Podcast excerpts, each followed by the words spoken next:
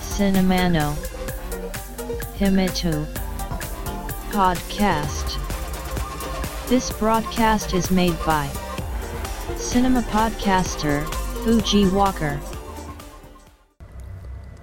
お待たせしましたお待たせしすぎたかもしれませんシネマポッドキャスターの藤岡ですポッドキャストシネマの秘密の第87回です。さて今回このポッドキャストを配信しているのは12月19日。いよいよですね。本日の夕方6時半から公開が始まります。泣いても笑っても最後どうなっているのやら。てなわけで映画「スター・ウォーズ・スカイウォーカーの夜明け」の話を少し。生みの親ジョージ・ルーカスの手を離れてディズニー傘下となったルーカスフィルムが制作しているシークエル3部作の締めくくりとなるのが映画「スター・ウォーズ・スカイウォーカーの夜明け」ファンが待ちに待った映画ではあると思うんですがこの映画に対してウォルト・ディズニーが注意を呼びかけているそうです。それは劇中のとある場面で激しい点滅の演出があり光過敏性発作や転換の症状を引き起こす可能性があるとしているそうです。馴染みのある言葉に言い換えるとこれはポケモンショックのことでくら替えで光の明滅を凝視すると気分が悪くなったりする現象ですね。おそらくは主人公レイがフォースで操るライトセーバーと悪役カイロレンのライトセーバーでの激しいバトルが劇中ありそこで許容値を超える点滅が発生するんでしょう。これこのポッドキャストで第35回に取り上げた前作「スター・ウォーズ最後の時代」でも似たような注意喚起がなされたんですよね。映画終盤紫おばさんことホルド提督がレジスタンスを逃がすため乗っている戦艦で特攻を仕掛けた場面。激しい爆発が起こる前に静寂が訪れるわけです。それを約10秒ほどの無音で表現するわけです。この演出に対して公開当時の映画館では注意喚起をしていたという次第です。今回の映画「スター・ウォーズ・スカイウォーカーの夜明け」は光の点滅ですから前作と違って人体に影響があることが予想されます。意外とこのポケモンショックやばいですからね。くら替えでの点滅は思っているよりダメージを食らいます。どういうことかというとこの光の点滅により気分が悪くなる現象ですが昔体験したんですよね。当時一人暮らしの部屋の照明に凝っていまして生活雑貨チェーンのロフトでカラフルな電球を購入し部屋の電球を入れ替えて楽しんでいたんですよ。もう入れ替える場所ないかなと思っていたらユニットバスが残ってる。よしこれもカラフルな電球に変えようと。赤色だと。真っ赤なシャワートイレ。まるで暗室のような空間が出来上がったと。一人越に入ってたんですがこれいざシャワーを浴びようとユニットバスに入ると当たり前ですが視界が真っ赤なんですね。シャワーを浴びてるとお湯を避けるために目を閉じますよね。目を閉じると赤色が消える。目を開けると赤色。つまり赤色が点滅するわけです。これに気づいた時にはもう遅くてしばらく気を失いました。なんとか張って出てユニットバスの電気を消して事なきを得たんですがこれ結構やばかったなと。体に起きたのは転換の発作のような現象だと思うんですが本当死ぬかと思った次第です。なので皆さん映画「スター・ウォーズ・スカイウォーカーの夜明け」を見られる際は注意してこれがディズニーの言ってる場面だなと思ったら目をそらす。目を閉じるなど自衛する必要がありますなんといってもスカイウォーカーサーガの完結編と銘打ってるわけですからひとときも目を離したくないと思うでしょうが何かあってからは遅いですからしかしこれそんな演出を採用するんじゃないと監督である J.J. エイブラムスやディズニーに文句の一つも言いたくなりますねそんなこんな言いはしますが映画「スター・ウォーズ・スカイウォーカーの夜明け」楽しみな一作であることは確かです。ネタバレが蔓延する前に早く見に行かないと。さあシネマの秘密。第87回始めます。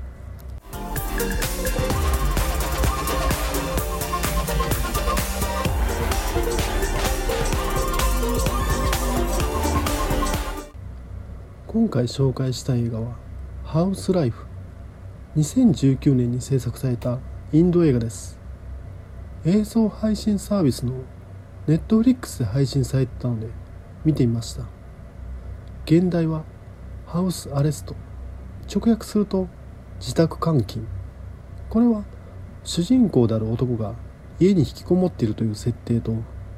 きこもりの男が隣人によって図らずも別の男を部屋に監禁してしまうという物語上の展開を表しています。このポッドキャストでは第31回に配信した映画「フライング・バンジャーブ」や第74回に配信した映画「デュオ」の回で踊らないインド映画が増えているという話をしていますが今回話す映画「ハウスライフ」もそんな感じです。従来は絢爛豪華なダンスミュージカル場面が売りの一つであったインド映画でしたがアメリカヨーロッパの価値観やライフスタイルに慣れ親しんでいる。新たな中間層とでも言うべき。新世代が。インド社会に台頭した結果。かつてのインド映画が。古臭いもので。リアリティのない。自分たちの物語とは言えなくなってしまった。そのため踊らないインド映画が増えている。といった話ですね。これはいわゆるテレビで時代劇。チャンバラが淘汰され始め代わりにトレンディードラマなる恋愛事情を描いたドラマが盛り上がっていく。1990年代の日本の状況と似ている。と個人的には感じているんですがいかがでしょうか。さて本作「ハウスライフ」ですが気になるお話はネットフリックスの解説によればこんな感じ。引きこもりの男に舞い込むさまざまな厄介事。怪しげな荷物や詮索好きなジャーナリストなど。誰にも邪魔されず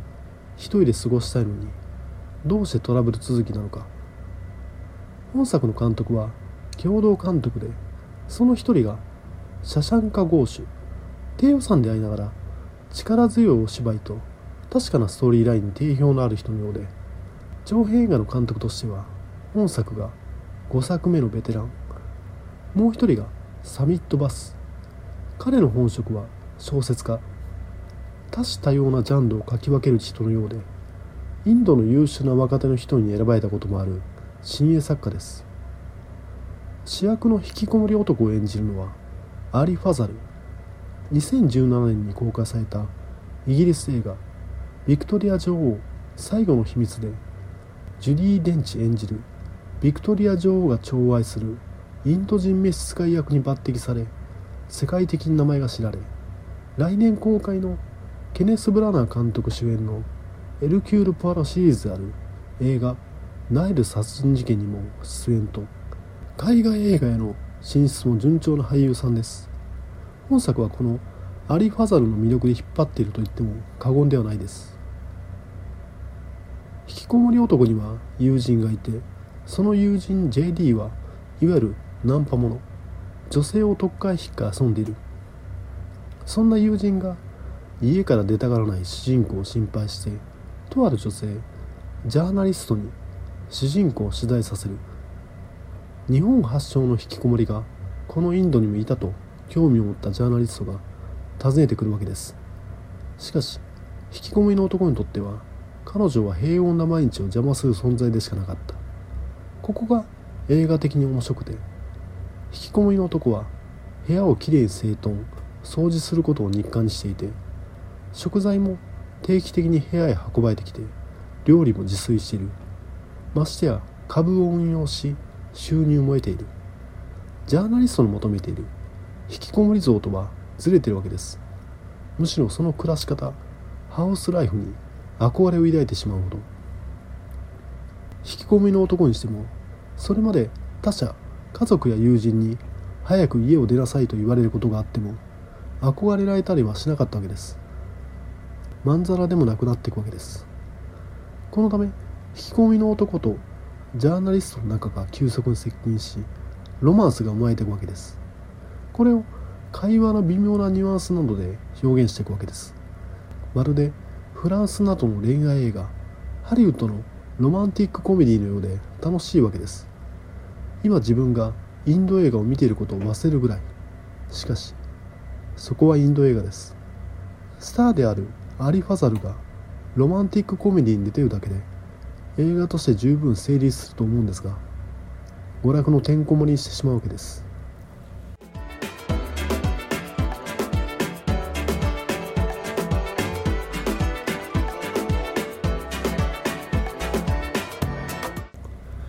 本作「ハウスライフ」は観客の心が離れるのが心配なのか飽きるのが心配なのかもう一個映画的な要素を足してくるわけです。それが現代のハウスアレスト直訳すると自宅監禁。引きこもりの男が隣人によって図らずも別の男を部屋に監禁してしまうというスリラー映画の要素。隣人はギャングのボスの娘であり屈強なボディーガードを連れている。ちなみにこのボディーガードの名前はランボー。この隣人の娘が映画冒頭主人公に荷物を預かるように言うわけですがその中に男が入ってるわけです。引きこもりの男にしてみると早くどうにかしてほしいわけです。厄介なことにこれ以上巻き込まれたくないわけです。これを引きこもり男とジャーナリストが距離を詰めていく合間に描写するんですね。図らずも男を監禁していることをジャーナリストに悟られないようにしなくてはいけない。ちなみにこの男を監禁する部屋の扉に貼られているのは我が日本を代表する映画監督黒澤明の映画「隠しトイレの三悪人」のポスター。正直このスリラー要素は邪魔でしかないわけですが隣人と対立するギャング集団も捕らわれた男を助けるために現れますがどこか消化不良です。ヒロインであるジャーナリストが持ち前の取材力によって男が監禁されていることに気づくということもないしうまく話に絡んでるとは言い難い。しかしインドの人たちはこうでもしないと飽きちゃうのかなと。そしてこの飽きさせないための要素として個性の強い漫画的な脇役を配置しています。主人公の引きこもり男の友人と主人公の隣人でギャングの女。この2人の共通する特徴として従来のインド映画のイメージからは考えられない公職性的に奔放なキャラクターであることが挙げられます。また主人公と相手役であるジャーナリストは苦悩や不安など人間的な内面があることを伺わせる描写があるのに対して友人と隣人はコメディ的で愉快なキャラクターではあるもののまるで内面を感じません。この雰囲気あれです。まるでアメリカのシットコム30分のコメディドラマのようです。はっきり言えば本作「ハウスライフ」が上映時間約100分かけて語ること。他者との関わりによって傷ついた心を癒すのは自分ではなく同じく他者によってしか癒されないといった内容をアメリカのシットコムだと30分で語ってしまうわけです。そのため映画が冗長に感じ水増し感マジ半端ないと感じてしまうのは確かです。これを作り手も分かっているのか木をてらった演出を採用したりしています。例えば引きこもり男が電話で会話する場面における通話相手が部屋に現れるという演出。これを発展させて電話越しにインド映画特有のダンスシーンを行うという荒技まで繰り出します。このポッドキャストでは踊らないインド映画が増えているという話を再三してますがそれを逆手に取ったギャグとも言えます。そもそもがインド映画はやたら長いイメージがありますが本作もシットコムの1話と捉えるとしっくりくるのかも。1話100分のシットコムなんて考えると苦行みたいなもんですか？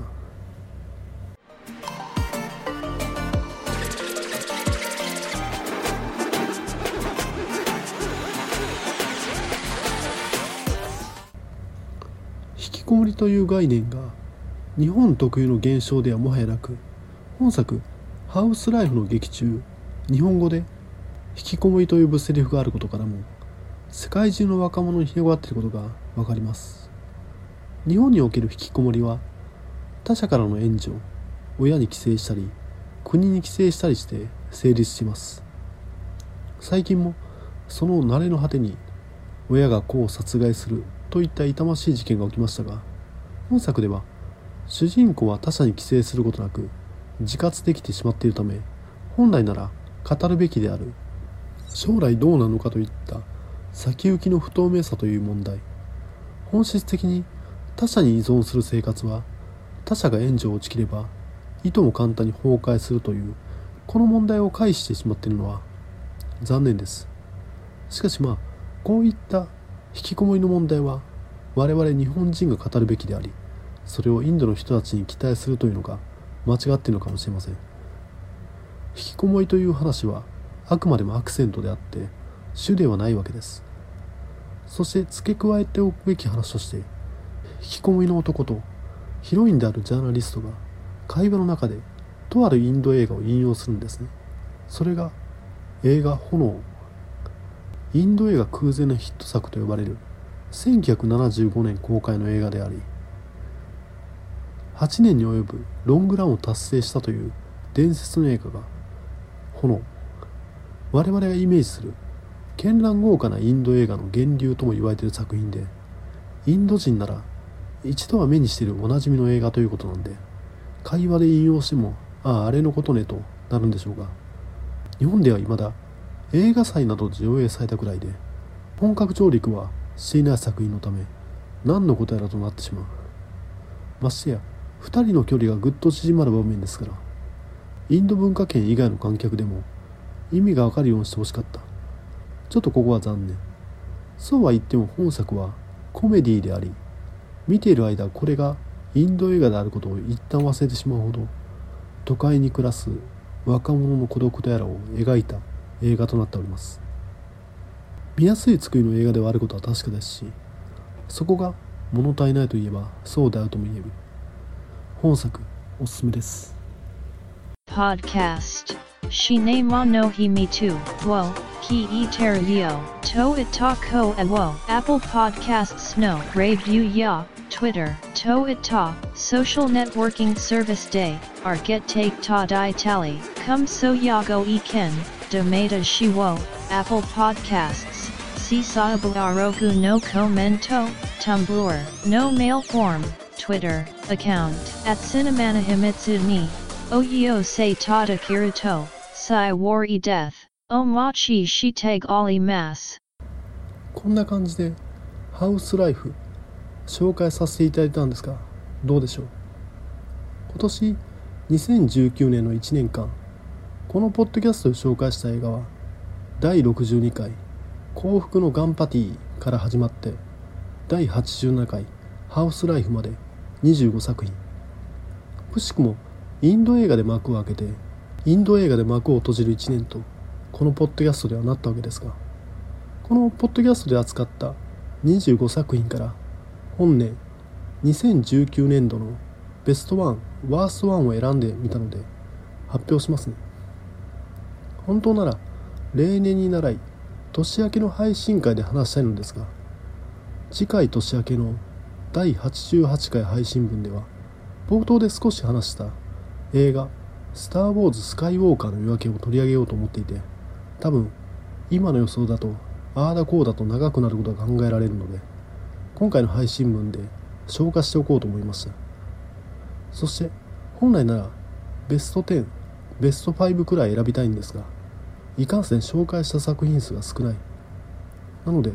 ベストワーストそれぞれ1作品だけです。ここで挙げるワーストは他の作品と比べると実はそこまでおすすめじゃないかな程度だと思っていただければ幸いです。もちろんおすすめですと言って紹介したにもかかわらずベストもワーストもへったくれもないとは思うんですがちなみにおととし2017年度のベスト映画は映画「フライング・バンジャーブ」ワーストは映画「マルティンと鳥」でした。昨年2018年度のベスト映画は映画「地位ゆえと安心」ワーストは映画「地平線のキックオフ」でした。ではまずはワースト1から。第62回に配信したインド映画幸福のガンパティ。これ正直ダメでしたね。一昨年の年末忙しいさなかに見たというのもありますし内容が子供が犠牲になるという救いのない話だったというのもありますがテンションの低下熱意のなさが収録分数にも反映されていたと思います。次にベストワン第71回に配信したアメリカ映画「アベンジャーズエンドゲーム」やっぱりこれですね。映画の内容云々はちょっと置いといてやはり10年の蓄積というのはすごいですね。見る前は正直3時間という上映時間は長いよなぁと思ったりしてたんですが見終わるともっと長くてもよかったなと感じたこと。多分これはレンタルや配信なんかで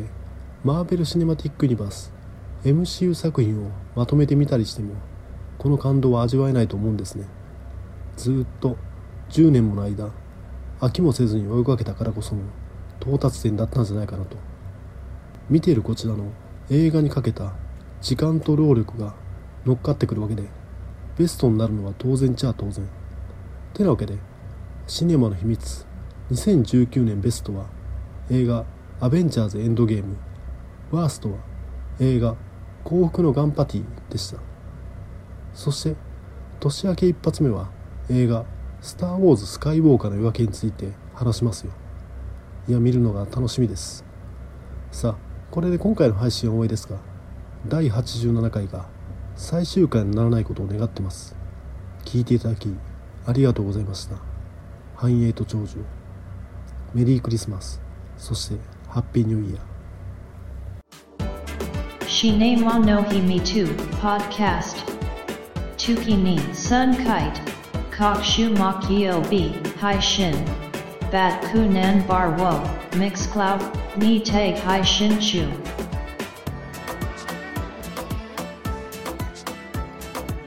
In to enjoy the next broadcast distribution.